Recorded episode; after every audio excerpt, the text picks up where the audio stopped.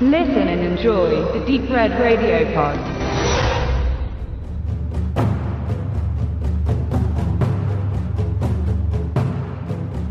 Jason Momoa tummelt sich gerade für Warner im DC-Aquarium und versucht das Franchise zu retten bzw. es würdig ausklingen zu lassen. So richtig erfolglos waren die DC-Superhelden in neuerlicher Auflage auch nicht, aber Justice League war ein Flop an den Kinokassen. Auch wenn im Heimkino noch viel gerettet werden kann, so ist eine 300 Millionen Dollar teure Produktion, die nicht einmal ihr Budget in den USA einspielt, doch eine Überlegung wert, so manche Folgeprojekte zu überdenken.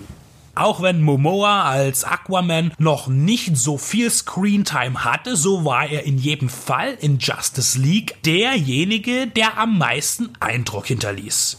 Der Hawaiianer eröffnete seine Karriere mit 20 Jahren bei Baywatch in der 10. und 11. Staffel.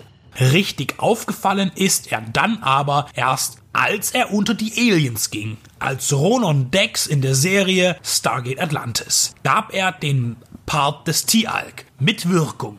Wenig Wirkung hingegen hatte das Remake von Conan. Und auch wenn Momoa ein muskulöser Typ ist, Schwarzenegger bleibt Schwarzenegger. Als Karl Drogo musste er dann bereits, dank der literarischen Vorlage, nach der ersten Staffel von Game of Thrones dort aussteigen. Er taucht immer öfter auf und ohne Zweifel ist Aquaman der bisherige Höhepunkt seiner Schauspielertätigkeit, was die Reichweite beim Publikum angeht. In Spielfilmen taucht er immer mal auf, aber selten ist er da lange zu sehen. In Braven aber hat er die Hauptrolle und er produzierte den kleinen Actionstreifen auch mit.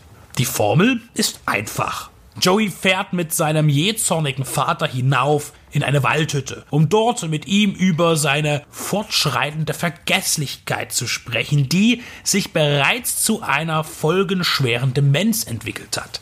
Doch kaum sind sie in dem Blockhaus im Wald angekommen, werden sie von einer Gruppe schießwütiger Taugenichtse überfallen.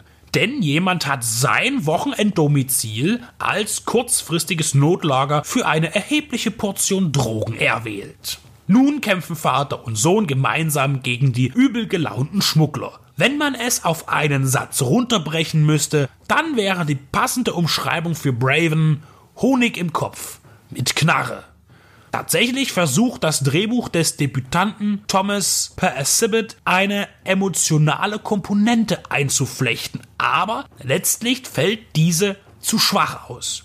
Das Thema Demenz ist in der zweiten Hälfte des Films nicht mehr relevant. Der gewählte Filmtitel erscheint erstmals komisch, der Nachname des Protagonisten, aber in der Tat passt er ganz gut, denn es geht nicht nur um Joey, sondern auch sein Vater zeigt trotz Krankheit, was für Gewalten in ihm stecken. Und auch Joeys Frau birgt ein brachiales Potenzial, wenn jemand ihre Familie bedroht.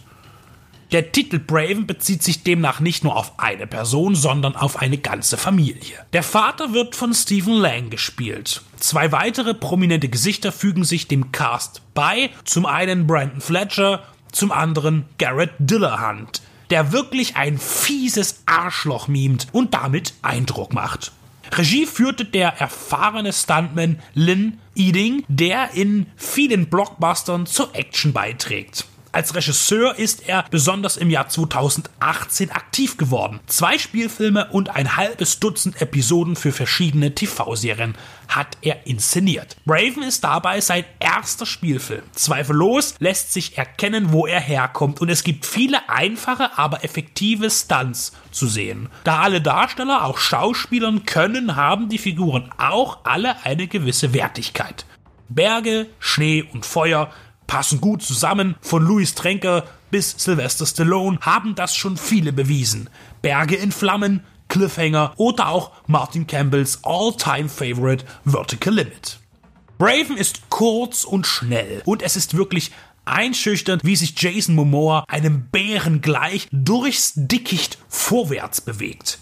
Joeys Lösung für den finalen Kampf ist dann aber doch ganz schön skurril. Und hier zeigt sich, wie sehr man kein allzu gängiges Ende haben wollte, wo die Handlung an sich schon sehr formelhaft ist. Ziemlich merkwürdig, aber bitte, es schadet den Film nicht. Braven ist handwerklich gut umgesetztes Kleingeldkino. Mit einem Budget von circa 5 Millionen Dollar ist man ja nicht mal im Medium-Budget-Bereich. Da hat sich Jason Momoa für nebenbei ein schönes Projekt ausgesucht. Einfach, aber machbar. Und damit auch überzeugend.